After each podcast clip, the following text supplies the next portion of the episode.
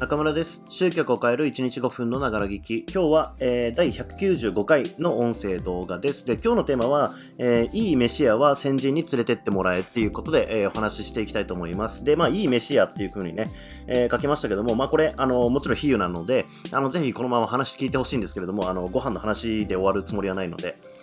えっと、まあ、このいい飯屋っていうところなんですけれども、うんと、ちょっとこう、昔の話をすると、僕はですね、もともとこう、フリーターをやってまして、大学卒業してからフリーターをこうやっていて、24かなまで大、あのー大学卒業してから24まで、えーバンドをやったりだとかしていたのもあって、ライブハウスで働いていたんですよ。で、まあ、フリーターだし、で、ライブハウスってってね、あの、かなり結構低賃金な、まあ、ところなので、えーまあ、深夜とかね、働いたりとかしてたんで、えーまあ、一応は生活できてましたけども、まあ、金がないと。まあ、スタジオ代かかるとかね、楽器の現代かかるとかっていろいろあったんで、まあ、お金がかかると。まあ、なので、まあ、とにかく金がないってなったら、まあ、飯屋っていうのは、まあ、なかなか行けないわけですよね。で、まあ、そんなこんなで、えっと、まあ、時は流れて、えーまあ、ある会社を経由してから前職っていうところに入ったんですけれども、うんと、まあ、なので、年齢に対して僕は結構社会経験が伴ってないような、こう、成長というかね、えーを辿ってたんですよ。その大学卒業してから。多くの人だったら、えー会社に入って、会社の飲み会行くとか、まあ、会社の中取引先の人とこう飯食いに行くとか、まあ、そういうことがあるんだろうなというふうには想像するんですけれども、まあ、そういう経験が全然なかったわけですね。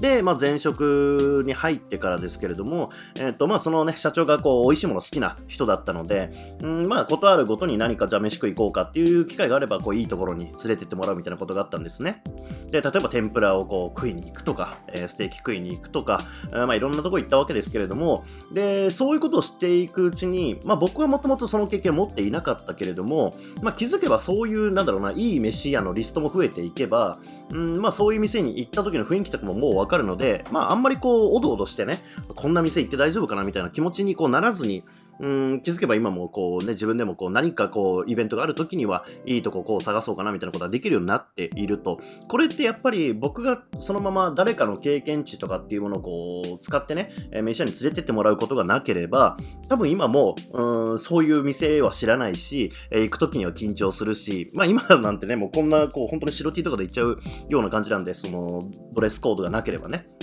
あの、なので、そのぐらいのことに慣れているっていうのは、うん、まあ、やっぱ経験を持ってる人に連れてってもらった、そしてその時に空気感を知ったっていうのが結構でかいと思うんですね。で、これって、あの、ここからね、ちゃんとあの、飯屋の話で終わらないんで、あの、これって、そのマーケティングとか、まあ、例えば売り上げを作るとかっていう話でも一緒だと思うんですよね。例えばですけども、ここちょっと最近ですね、あの、まあ、数字をこう使う機会があったので、えっ、と、僕が独立したしてから、えー今日現在ですね、えっ、と、まあ、今収録している、まあ、8月19日現在なんんですけれども、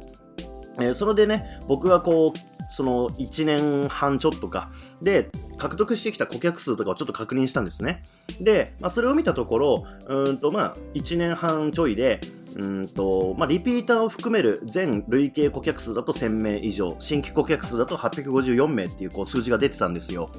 うんとまあ、もちろんこれね、あの僕はこう価格が低いところからちょっとずつこう売り上げを積み上げていくっていうモデルを採用しているので、まあ、新規顧客数、顧客数があの増えやすいモデルではあるっていうのはあるんですけれども、うんとまあ、1000名近くのね、そのリピーター含めての、えー顧客を獲得できているっていう状況なんですよ。ただこれって、あのーなんていうかな、今この数字を確認したときには、まあ、そうだろうなみたいな感覚でしかないんですよね。で、きっとこの話を聞いた時に、1000名の顧客を獲得するっていうことに対して、えーまあ、想像もつかない、どういう方法があるんだろうかっていう想像もつかなかったりだとか、すごいなっていうふうに思ったりだとか、まあ、いろんなこう感情を感じたと思うんですね。うん。まあ結局それが、その、自分がこう経験したことない世界と、まあ一歩足を踏み入れてみたら、まあこれが当たり前だよねっていう風になる世界。これはまあ、いわゆるコンフォートゾーンって言われるものだったりとか、うん、あとはまあ、ミラーニューロンっていう話があったりとかしますけれども、結局その、それが当たり前だみたいな世界線に入った瞬間に、それっていうのも当たり前になるわけですよね。つまり特別なことじゃないっていうことです。で、ただ、とはいえ、現状の自分、まあ、つまり僕、いい飯を知らなかった自分、フリーターの貧乏な自分と、そのいい飯屋にも行ける自分っていう、ここの乖離っていうのは、うんと、まあ、自分一人の力ではなかなか埋めることができないわけですよね。まあ、なので、まあ、メシアに連れてってもらうっていうことのように、例えば経験値をね、こう持ってる人から話を聞くとか、えー、その人がやっている方法論を盗むとか、まあ、なんなら直接的に、こう、どういう方法論で進んできてるのかっていうのをこう指導してもらうとか、こういうことってやっぱり重要だと思うんですよね。この圧倒的な決定的な差っていうのがどこに存在してるのか。で、これっていうのは超えてみた瞬間に、うーん、まあ当たり前の世界に入ってしまうので、やっぱりこう、ここのギャップっていうのは、なかなかね、こう気づけないことだったりするんですよ。今、確かに振り返ってみると、うんまあ確かに言ってるだろうなっていう感覚もあるけれども、当たり前のことを当たり前に積み重ねて結果今の数字になっているっていうだけなので、うんと、もう僕にとっては特別な話ではないんですよ。